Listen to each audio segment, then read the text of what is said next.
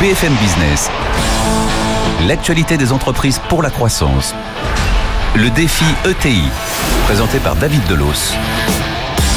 Eh oui, Défi ETI, top départ. Bienvenue dans cette nouvelle édition de votre magazine entièrement consacré aux entreprises de taille intermédiaire. Elles sont près de 6000 réparties sur l'ensemble du territoire français. Certaines ont connu des succès spectaculaires. Alors, bonne idée, bonne stratégie, Coup de génie, que faut-il pour créer quasiment ex nihilo une réussite entrepreneuriale? On va poser la question à Jean-Luc Petit-Huguenin, le patron de Paprec, leader du recyclage en France, sans oublier les éclairages de Alexandre Pachulski, spécialiste des ressources humaines chez Talentsoft, et euh, de Eric Lozé de la Banque Palatine. Mais d'abord, comme d'habitude, l'actu de la semaine.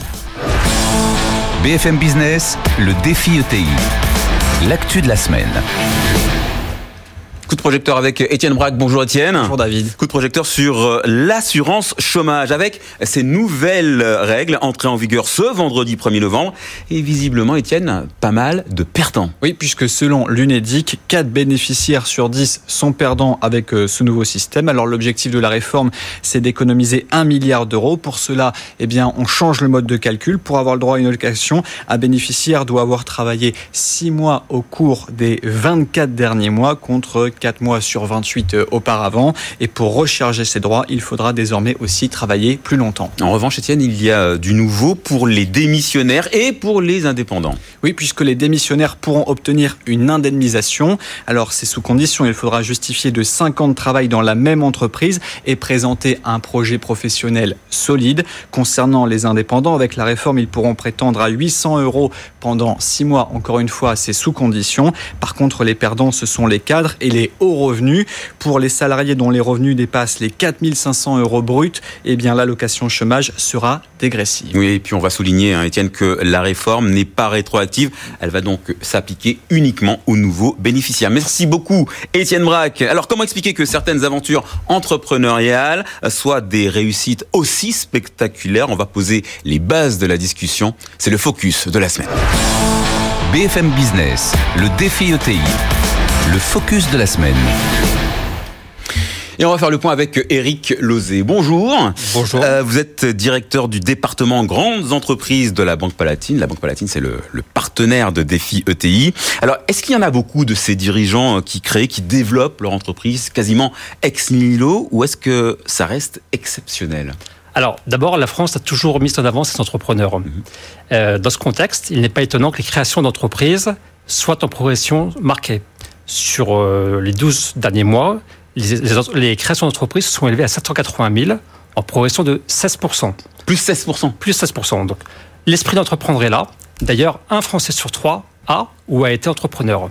Donc, pour répondre à votre question, David, le socle commun, c'est un marché porteur, mmh. un savoir-faire apprécié des clients, un management expérimenté, de l'innovation et de l'agilité de l'agilité. Le mot était vraiment très, très à la mode en ce moment. Euh, ça demande un, accompagnement euh, financier différent, plus compliqué. Là, je m'adresse forcément aux, partenaires euh, financiers.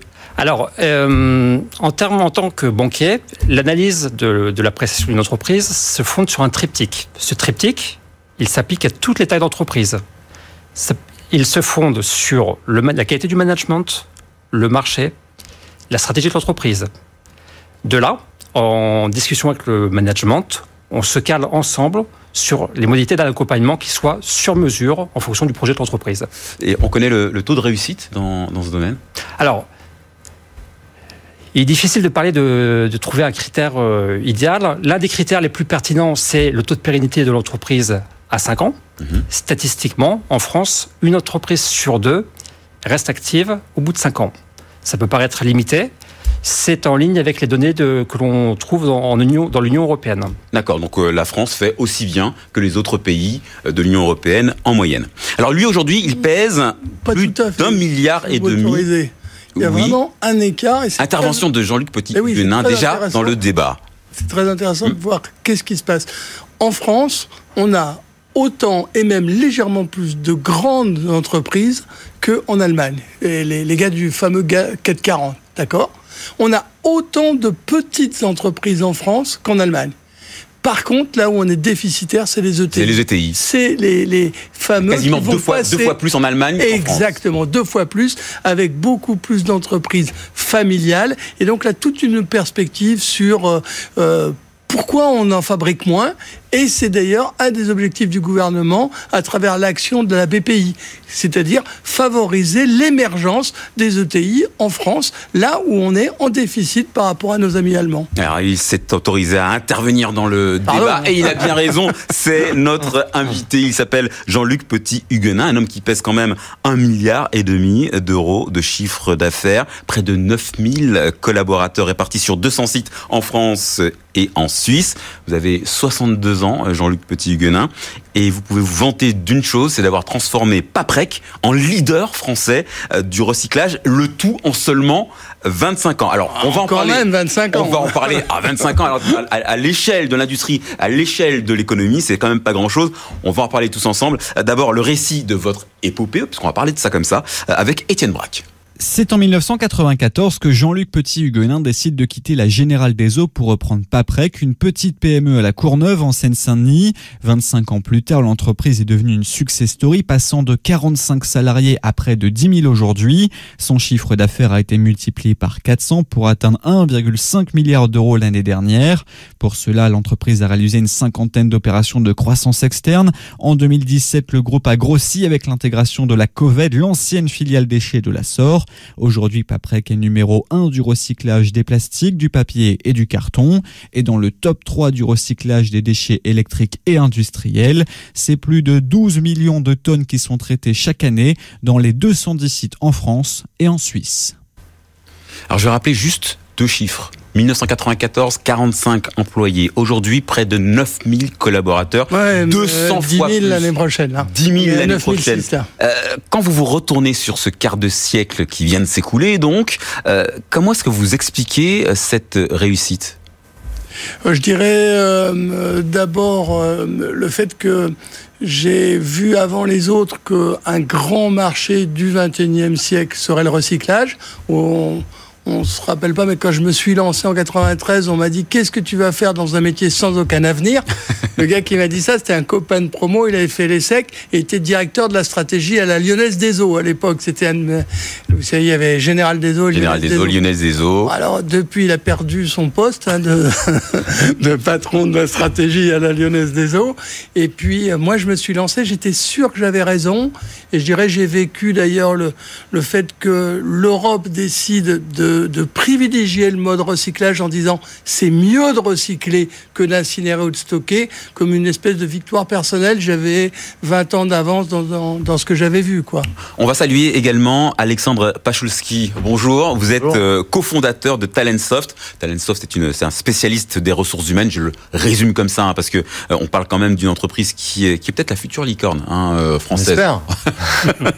Alors, quand, quand, quand vous regardez le, le, le profil de Jean-Luc Petit-Huguenin, euh, vous vous dites c'est un classique. C'est, voilà, il a fait l'essai et euh, quelque part il a été formaté pour ça, pour réussir. Ou est-ce qu'il y a un, un je ne sais quoi qui explique son succès? Ouais, Déjà, il y a deux choses. Euh, La première, dans ce que je viens d'entendre, on voit un visionnaire. Euh, en fait, vous venez de nous expliquer que vous avez vu quelque chose que les autres n'observaient pas dans la même situation. Donc, ce que ça a déjà de particulier par rapport à simplement une réussite en général, c'est quelqu'un qui a vu quelque chose avant les autres et qui a eu le courage de suivre ses convictions à un moment qui, par essence, Mhm. euh, semblait bizarre pour les autres puisque les autres avaient une lecture du monde différente. Donc ça, je trouve ça remarquable. Et puis, il faut aussi souligner que l'objet même de votre entreprise est tout à fait d'actualité par rapport à cette notion de responsabilité sociétale des entreprises puisque vous êtes là quelque part aussi pour aider un peu à réparer la planète. Donc, C'est ça. Je pense que c'est exemplaire déjà à ces deux titres-là. Jean-Luc Petit-Huguenin, vous êtes sur le terrain deux à trois jours par semaine. J'ai travaillé, j'ai fait mes devoirs. Hein. J'ai regardé un petit peu comment vous travaillez. Vous êtes un, un, un- un féru de notes manuscrites. On, a- on les appelle même les notes JLPH. Je ne rigole pas. C'est vraiment ça. Euh, une- un mode de gestion qui, qui pourrait s'appliquer à une PME. Là aujourd'hui, vous êtes une ETI. Euh, Est-ce que pour vous, euh, c'est ça le secret, c'est de, de, alors on va ré- réutiliser le terme agilité, mais euh, vous voulez toujours rester au plus près. Non, quand, quand on me demande mon secret, j'ai toujours répondu la même chose. Le secret d'une forme de réussite, c'est l'amour. Moi, j'aime mes collaborateurs, j'aime mes clients et j'aime mes banquiers. Et depuis le début, je savais, pour rebondir là sur, sur le, le problème du banquier, depuis le début, je savais qu'il fallait que je mobilise énormément de capitaux. Je suis pas fils de famille, hein, mais j'ai une mère prof de maths et un, père militaire. Donc, euh, il n'y a pas d'argent hein, dans, la famille. Et je savais, j'ai quand même investi un milliard et demi en France hein, dans, mes usines. Donc, je savais qu'il fallait que je convainque des banquiers. Et depuis le premier jour, j'ai fait des efforts pour les inviter deux fois par an, leur expliquer ma stratégie, leur montrer ce que je faisais, etc. Et si je dois donner un conseil, si vraiment je dois donner un conseil à des jeunes qui écoutent et qui, ou moins jeunes, Alors, le conseil viendra, il lancer, viendra à la fin, le conseil. Ah ne vous inquiétez pas. Je- je- je- mais je, je leur dirais, il faut aimer vos banquiers. Il faut, le, le banquier, c'est pas un fournisseur d'argent. C'est quelqu'un d'absolument capital dans le développement de l'entreprise. Ça vous fait Il va- plaisir, ça, Eric Lozé, d'entendre ce genre Pas de... plus tard qu'hier, pas plus tard qu'hier, euh, Paprec a invité ses banquiers pour une visite de site et justement pour partager sur l'avancement de, de la stratégie et des perspectives de développement. Donc effectivement, ça correspond au climat de Ouais, confiance, 25 ans plus tard, c'est toujours deux réunions par an. D'accord. avec Mes banquiers. L'amour Alexandre Pachulski, c'est pas un mot qu'on a eu l'habitude d'entendre hein, dans, dans, dans, dans ce, dans ce milieu. Non, mais à tort. Parce que c'est un mot qu'on entend de plus en plus pour une raison assez simple. C'est qu'on entend parler depuis quelques années maintenant de cette fameuse quête de sens Mhm. qu'on attribue, à mon avis, à tort aux générations Y ou Z. Je pense qu'en fait, ça n'est pas générationnel. C'est plutôt dans notre société aujourd'hui qui, justement, est fragilisée à bien des égards. On a envie que l'énergie, le temps qu'on investisse 8 à 10 heures par jour pendant plus de 40 ans maintenant dans un travail ait du sens. Et le premier sens qu'il faille donner au travail, c'est le fait d'être soi-même. Quand on demande à des gens de venir être performants en laissant de côté tout ce qu'ils ressentent, leurs émotions, leurs peurs, leurs envies, en fait, on se prive d'un capital d'énergie considérable. C'est comme si vous amputiez des gens d'une partie de ce qu'ils sont et au, pa- au passage nous fait mouvoir parce que l'amour est quand même une chose qui euh, nous fait voilà qui nous donne des ailes.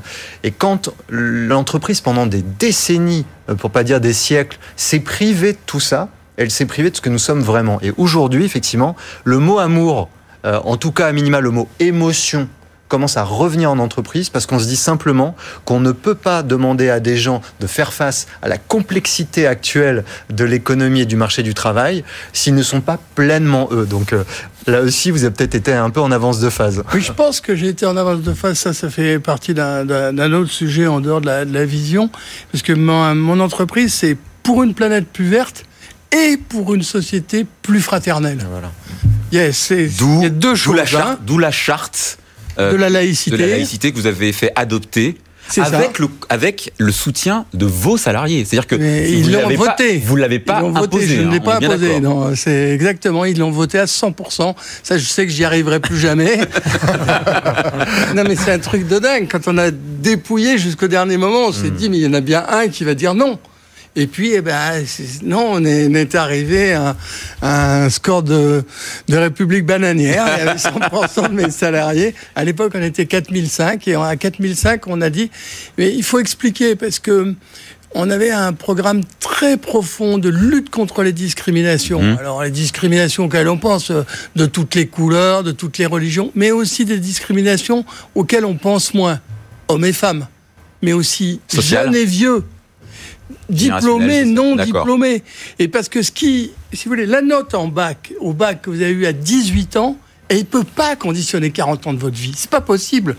Alors en plus, pour les meilleurs d'entre nous, on a plutôt une note note au bac à 16 ans. D'accord. Et c'est avec cette note au bac tout le reste de votre vie. Mais non, et pas un- personne ne veut ça pour sa famille, etc. Par exemple, dans mon entreprise, on va promouvoir des gens bac moins 8 qui vont, qui ont, d'autres talents, des trucs formidables et qui vont pouvoir un jour faire autre chose. Alors, Paprec, c'est quand même le paradis des, des salariés. hein. Les rémunérations sont qualifiées de généreuses chez Oui. vous. Les moins qualifiés sont payés 150 euros au-dessus du SMIC. 1000 collaborateurs de l'entreprise reçoivent une prime de fin d'année équivalente, tenez-vous bien, à 1 à 2 mois de salaire. Et sans oublier les fameux castors d'or. Alors, vous nous expliquez ce que c'est que les castors d'or? Si vous voulez, c'est une idée que j'ai eue, c'était de, de, de remercier, de féliciter les meilleurs d'entre nous. Alors, très souvent, dans plein d'entreprises, parler ça, ça peut ressembler à ça, mais chez nous, c'est plus institutionnel. D'abord, c'est une très belle cérémonie organisée sur le format des Césars, avec une salle, etc. Et l'objectif, c'est que qu'on soit valoriste, c'est-à-dire celui qui trie sur les chaînes de tri, on en a vu euh, tout à l'heure, ou qu'on soit grand directeur, dans chaque catégorie, euh, la facturière, etc., on va désigner quelqu'un d'exceptionnel. On va voter, donc on a une académie, les, tous les directeurs d'usine sont là, défendent leurs candidats, et on va voter pour les meilleurs d'entre nous, et tous ces gens-là vont partir, parce que j'ai un bateau qui fait le tour du monde, le Vendée Globe, hein, Oui. quatrième participation, et donc là, ben, en ce moment, là, ils sont en train de prendre l'avion pour partir au Brésil, puisqu'on fait la Jacques Et donc ils vont aller accueillir au Brésil. Mais le point clé, c'est la fraternité. C'est-à-dire que dans le même hôtel, pendant 15 jours, quelle que soit la, la caractéristique du garçon ou de la fille qui a, qui a été choisi, eh bien, il va voyager avec les autres et on va illustrer de façon emblématique la fraternité au travail. J'ai j'ai peut-être exagéré un tout petit peu, mais je vois Alexandre Pachulski qui vous regarde avec les yeux de l'amour. On en parlait. ça, ça, ça- ça vous parle, ce genre de, de, de- de gestion? Alors, moi, je je vais, je vais introduire un mot, euh, euh, paternalisme. Est-ce qu'on peut en parler comme ça, de cette gestion du, personnel? Là, moi, c'est pas le mot qui me vient à l'esprit quand je vous entends. D'abord, euh, je suis heureux d'entendre ça. Je- Permettez-moi de rappeler votre âge euh, de quelqu'un de 62 ans, parce que ça tord définitivement le coup à l'idée que ce discours-là, qui est un discours de d'essayer de proposer une expérience de travail et de créer une communauté rassemblée par une expérience qui est harmonieuse et avec un but dans lequel les gens se retrouvent. C'est souvent la façon dont on décrit les startups et qui est associée à des jeunes en t-shirt troué et, euh, et basket en disant voilà cette nouvelle génération. Vous êtes l'exemple même que ce n'est pas un phénomène générationnel. C'est le phénomène d'entrepreneurs, de gens qui sont mus par des convictions et, et c'est une belle leçon aussi pour les politiques qui peuvent oui obtenir un vote à 100% parce que vous semblez extrêmement alignés et le mot est clé entre vos convictions et l'expérience que vous proposez aux gens. Du coup, les gens qui vous rejoignent et qui vivent cette expérience, dans la mesure où ils s'y retrouvent et qui voient leurs bénéfices et le bénéfice pour l'entreprise, finalement, le vote à 100% s'explique. Et donc, la notion d'expérience que vous mettez en avant, je trouve ça aussi euh, remarquable parce que toutes les entreprises actuellement essayent de designer une expérience qui ait du sens pour les gens. Et le sens ici, c'est pas tant l'argent qu'on va faire, C'est l'expérience qu'on va vivre. J'aurais posé la question au banquier, Eric Lozé. Euh, quand on a une entreprise comme celle-là qui veut proposer du sens, qui veut tordre le cou à l'idée reçue qu'on peut se faire du travail, euh, est-ce que c'est pas aussi un peu plus compliqué de, fait, de, de proposer des, des outils adaptés aujourd'hui? Est-ce que vous avez ça en magasin? La, notion de sens est, importante pour les collaborateurs. Nous, dans l'accompagnement d'une entreprise comme Paprec ou d'autres clients, on propose les besoins classiques, bancaires, mais les dirigeants sont aussi attentifs au dialogue stratégique avec leur banque. Ils sont donc demandeurs de nos expertises. Ça peut aller très bien sur des opérations de fusion-acquisition, proposer des cibles. Ça peut être... Ça vous est déjà arrivé de proposer des cibles? Oui, je pourrais pas en dire plus. Non, non, non, non, mais, mais, mais Ah, voilà, c'est c'est intéressant. C'est-à-dire, c'est- vous n'êtes pas simplement un partenaire financier, vous êtes un, partenaire stratégique. On est dans le dialogue stratégique, on doit être présent à tous les, à tous les moments clés de la vie d'une entreprise et également, si on fait bien notre job, sur la partie après privée des dirigeants d'entreprise. Pour revenir à la gestion des, euh, des salariés, euh, Jean-Luc Petit-Gunin, euh, c'est quoi le turnover chez, euh, chez Paprec? Euh, On fait sa carrière chez vous? Euh, oui, pour un certain nombre de collaborateurs, on fait sa carrière dans l'entreprise. C'est quelque chose qu'on revendique, même si, pour, euh, si vous voulez, sur, sur tous mes salariés, j'ai quand même 2000 cadres et agents de maîtrise. Et donc, on a le débat pour des jeunes chez nous, ingénieurs, ou qui vont faire 7 ans, 10 ans, 15 ans. Et donc, il y a un problème sur l'employabilité. C'est-à-dire qu'à un moment, on se dit, bah, pour certains d'entre eux, il vaut mieux qu'ils aillent euh, ailleurs. Pour, euh, et puis, il y en a qui feront toute leur carrière chez Paprec, et ça, c'est quelque chose qu'on vise aussi. Et puis, forcément, ben, il y a des gens qui se plaisent vraiment dans cet environnement, qui s'épanouissent et qui n'ont pas envie de, de, de, de trouver d'autres expériences. Alors, Alexandre euh, Pachulski, là, on parle carrément d'individualisation des parcours. hein. Oui, en fait, à partir du moment où vous vous intéressez, vous- encore une fois, on revient sur le mot amour, vous vous intéressez aux gens, euh, je crois que c'est l'en- c'est ce ce après quoi tous les managers du monde courent en ce moment sans avoir été formé pour. C'est d'être capable de voir chez quelqu'un, non pas ce qu'il a déjà fait, ce qui est facile à voir parce que c'est sur un CV, Mhm. c'est son potentiel, ses aspirations, sa capacité à se reprojeter, à se réinventer dans une organisation, à prendre des risques et la façon dont l'entreprise va pouvoir l'accompagner. L'individualisation, c'est cette capacité à regarder un individu, mais le propre du chef d'entreprise, c'est pas de créer une société individualiste, c'est au contraire de créer une communauté d'individus dans lequel chacun pourra mettre quelque part son talent au pot ça. commun. Et encore une fois, l'expérience, c'est le lien qui permet à chaque, comme un puzzle, Mhm. euh, qui se crée harmonieusement parce que chacune des personnes représente une pièce et l'individualisation, c'est juste Mais, permettre à chacun mais de pour comprendre donner un a. petit exemple, par exemple, dans, dans mon entreprise, moi personnellement, depuis 25 ans, je passe presque un mois par an à étudier les salaires, alors à l'époque de tous mes collaborateurs, aujourd'hui de, de mes 2000 cadres et agents de maîtrise, avec les directeurs d'usine, avec les directeurs de division, en obligeant mon directeur de plancher devant moi pour me raconter ce qu'il sait du collaborateur. Et vous savez que c'est très décapant. Parce qu'un gars chez moi qui va venir et qui sait pas d'où il, d'où il vient, ce qu'il a fait, pourquoi, comment, s'il est marié, qu'est-ce qui se passe dans sa vie, il va pas passer le cut. Il on va se dire, mais c'est, incroyable, il connaît pas ces gars. Et il vient, il vient m'expliquer le combien on doit l'augmenter. Mais non, c'est pas possible. Ça n'arrive pas. C'est-à-dire que tout d'un coup, c'est toute une éducation qui se fait. Ils doivent détecter les talents, ils doivent connaître leurs collaborateurs. Et alors, dans l'autre sens, parce que moi j'ai recruté quand même énormément de gens, eh bien, il y a le fait que ces gens-là reproduisent un système quand ils eux-mêmes en ont bénéficié. Ah, on a fait attention à moi. euh, Donc je fais euh, attention aux autres. eh bien, je fais attention aux autres. Et dans nos recherches, nous recherchons certaines qualités. Et par exemple, je sais pas près qu'on veut des gens humbles. C'est absolument fondamental. C'est-à-dire des gens qui regardent et écoutent les autres, aiment travailler en équipe. Quatrième valeur du groupe, travail d'équipe. Et donc, on va recruter, si vous voulez, les, des gens qui vont, les dents qui rayent le parquet, ben forcément, ils savent moins bien travailler en équipe. Si vous regardez les, les grandes équipes de foot ou de rugby, hein, et ben on, on non mais c'est il, il faut C'est important. Non, mais je suis Il faut d'accord. avoir envie de se défoncer pour son copain. Il y a quelque chose d'absolument formidable en France qui s'est passé en 25 ans. Il y a 25 ans, quand un garçon comme moi quitte la Générale des Eaux, 15 000 personnes, Mhm. pour reprendre une petite boîte, je suis le prototype du raté. C'est-à-dire, on se dit, qu'est-ce qu'il a fait, Oui, le pauvre avec garçon, des yeux de- oui, pour faire, euh, il a dû faire un a dû piquer dans la caisse. bah non, non, et en plus il démissionne, il est vraiment fou. Et ce qui a vraiment changé, c'est que l'entrepreneur, 25 ans plus tard, c'est quelque chose de beaucoup plus reconnu, beaucoup plus qu'on a beaucoup mieux compris. C'est-à-dire que tout d'un coup, on se dit ah oui, on peut être grand chef et avoir envie de créer sa propre entreprise, aller au bout de ses idées, etc. Et ça, c'est un énorme atout. Le private equity a joué un rôle pour financer, les banquiers ont joué un rôle pour financer, et ça, c'est extrêmement positif. Et on a, et moi, je peux vous raconter l'anecdote parce que Très vite savez, alors. très vite. La première chose que j'ai fait quand je me suis mis à mon compte, vous savez ce que c'est? C'est changer mon régime de mariage et mettre euh, la maison familiale sous le nom de ma femme.